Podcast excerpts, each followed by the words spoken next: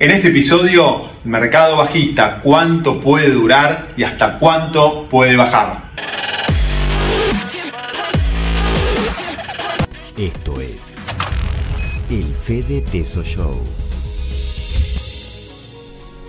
Hola amigos, tanto tiempo, Fede Tesoro los saludo, episodio número 186 del Fede Teso Show, hace tiempo que no podía grabar videos, perdón, pero bueno, acá estoy, mercado muy complicado este, este año 2022 y yo también personalmente con muchas cosas, así que estaba con poco tiempo para grabar, pero acá estoy por un tema ultra importante que es el mercado bajista, un mercado ultra difícil, una economía ultra difícil este año 2022. Eh, eh, lamentablemente se cumplió algo que les decía a, a, fin del año pasado, o mejor dicho, a principio de este año, no me acuerdo bien, pero es el episodio número 178, lo pueden mirar acá en mi canal de YouTube, eh, donde un poco les decía lo que se podía venir en, en, 2022 y pasó tal cual, eh, lamentablemente era una de las posibilidades. Obviamente uno más o menos sabe por dónde viene la mano, pero nunca es imposible saber cuándo se va a dar y si se va a dar eso finalmente si se va a dar, más o menos uno lo puede, lo puede tratar de, estimar o, puede ser un escenario probable,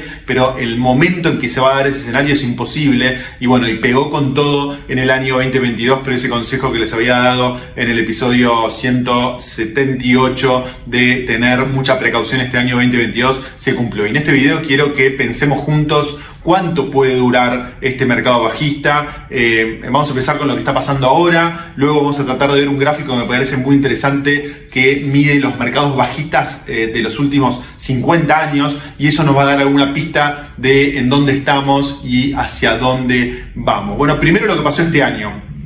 Eh, marcamos el S&P 500 que mide las 500 acciones más importantes de Estados Unidos, marcó un pico fin del año pasado, fin de diciembre del año pasado, llegó a 475 puntos el SPY, ¿no? que es el ETF que replica las 500, eh, el S&P 500, las 500 acciones más importantes de Estados Unidos, llegó a un máximo de 475 y desde entonces bajó casi un 20% cuando estaba grabando este video, el SPY estaba en alrededor de 390, esto es casi una baja del 20% estos casi seis meses del año. Obviamente esto es el, SPY, el, S&P 500, pero las acciones tecnológicas bajaron mucho más y las criptomonedas, como ustedes saben, que amplifican eh, los resultados del, del S&P 500, también bajaron mucho más. Ahora, ¿Cuál había sido la baja anterior? La baja anterior había sido cuando se despertó la pandemia en el año 20, 2020, ¿se acuerdan? Acá tengo las cifras. El 10 de febrero del 2020 el SPY llegó a 337 puntos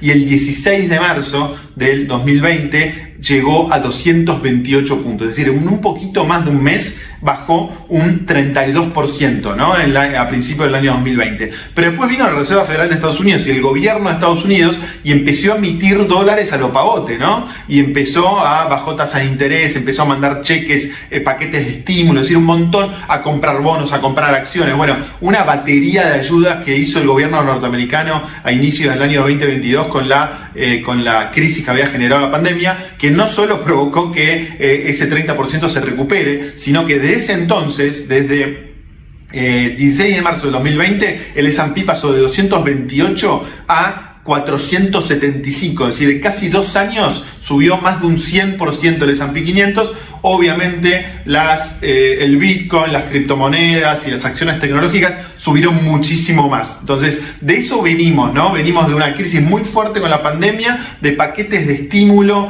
y de ayuda del gobierno norteamericano y también de los gobiernos europeos y asiáticos eh, que imprimieron dinero eh, de una forma astronómica. Eso provocó una revaluación enorme del mercado de acciones y del mercado de criptomonedas y como te adelantaba en el episodio 178, eso era muy probable que se termine, se terminó bruscamente, eh, así que de esa forma entendimos un poco lo que está pasando ahora. Ahora quiero que vayamos a la historia, quiero que vean un gráfico que mide todos los eh, bear markets, todos los mercados bajistas de los últimos años y al final del video vamos a tratar de pensar juntos a ver qué se puede venir durante, durante lo que queda de este año 2022 y el año 2023. Así que vamos al gráfico. Fíjense el, el gráfico, mide el bull and bear markets, o sea, los mercados alcistas y bajistas del año 1956 al año 2015. Y fíjense que todas las líneas, todas las, las barras azules son mercados alcistas, Fíjense, el primer mercado alcista, 104% de 48 meses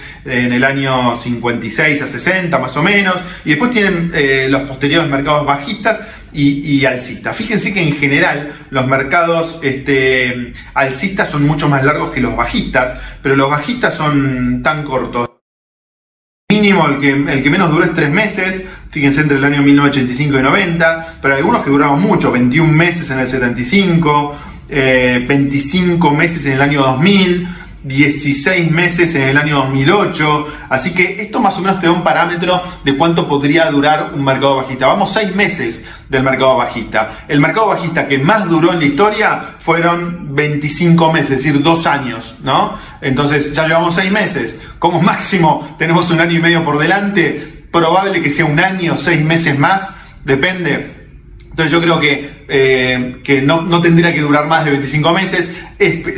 yo tendría, le diría que tendría que durar menos, así que estaremos un año más o menos, seis meses, un año de mercado bajista. Es imposible predecirlo. Estamos tratando más o menos de, estimar cómo, qué es lo que puede pasar en, en, base a lo, que, a lo que pasó en la historia. Pero lo concreto es que siempre que vino un mercado bajista, después vino un mercado alcista. Y fíjense que los periodos alcistas son de ganancias muy importantes, ¿no? Luego del bajista del del 2000 vino una suba del 108% en 60 meses, luego vino un 225% en 72 meses después del 2008, es decir, hubo muchos eh, mercados alcistas luego de los, de. Así que, primer tema que me gustaría que se lleven del video es, no es el fin del mundo, esto puede durar más o puede durar menos, puede durar dos meses, seis meses o un año, pero en un momento va a parar y va a empezar a crecer el mercado nuevamente. Así que eso es lo primero que me gustaría que se lleven del video. Y acuérdense de algo que siempre les digo, el peor momento para vender es en el medio de la tormenta, porque, eh, porque en algún momento se va a dar vuelta y es imposible tomarle el timing al mercado, pero es importante tener la, la película completa que esto en algún momento va a dar vuelta.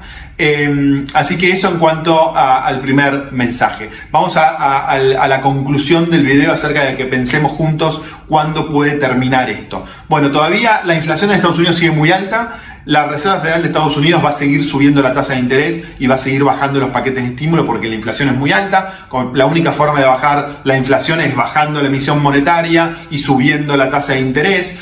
Seguimos teniendo mucho problema con la demanda y la oferta global, es decir, hay eh, precios de energía que por la guerra de Rusia y Ucrania están subiendo un montón, precios de commodities que están subiendo, todavía la eh, cadena logística global no se recuperó de la crisis de la pandemia, entonces sigue habiendo un exceso de demanda y poca oferta, eso tiende a que los precios sigan subiendo. Entonces mi impresión es que en algún momento de fin de este año o principio del año que viene, en la economía norteamericana va a entrar una recesión. ojalá esa recesión sea corta y sea una recesión que permita balancear la oferta y la demanda nuevamente y eso ponga los cimientos para que la economía pueda empezar a crecer nuevamente y a partir de eso puedan venir mejores épocas para las inversiones y para los mercados de acciones.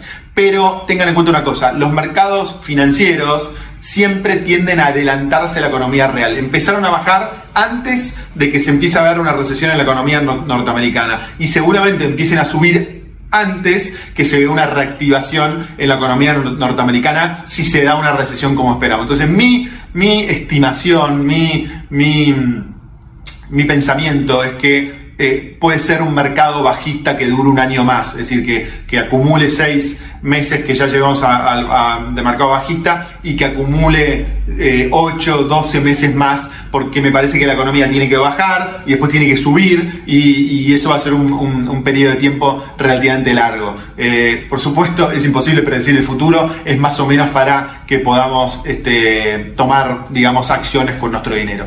Y como comentario general a futuro, muchos de ustedes perdieron muchísimo dinero y muchos de ustedes están desilusionados con lo que pasó en el mercado de acciones y criptomonedas, pero viendo el gráfico que les mostré hoy, los mercados bajistas son una regla, siempre vienen. Entonces, me parece que si no podemos aguantar una baja en nuestra cartera del 50%, como pasó en las criptomonedas o en las acciones tecnológicas como se dio en los últimos meses, tenemos que preparar nuestra cartera de una forma diversificada, de tal forma que, eh, que combinar activos que bajan muchísimo menos, el efectivo, por, por, ejemplo, el oro u otros este, bonos u otros, otras inversiones, mercado inmobiliario, que a mí siempre me encanta, como les digo, que tiene mucha menos volatilidad, las inversiones inmobiliarias. Entonces, tratar de tener una cartera muy diversificada de tal forma de que si no puedes aguantar una baja del 50%, bueno, te puedas, puedas soportar eso un poquito mejor. Me parece que hay que armar una cartera diversificada de tal forma de poder soportar esos subes y bajas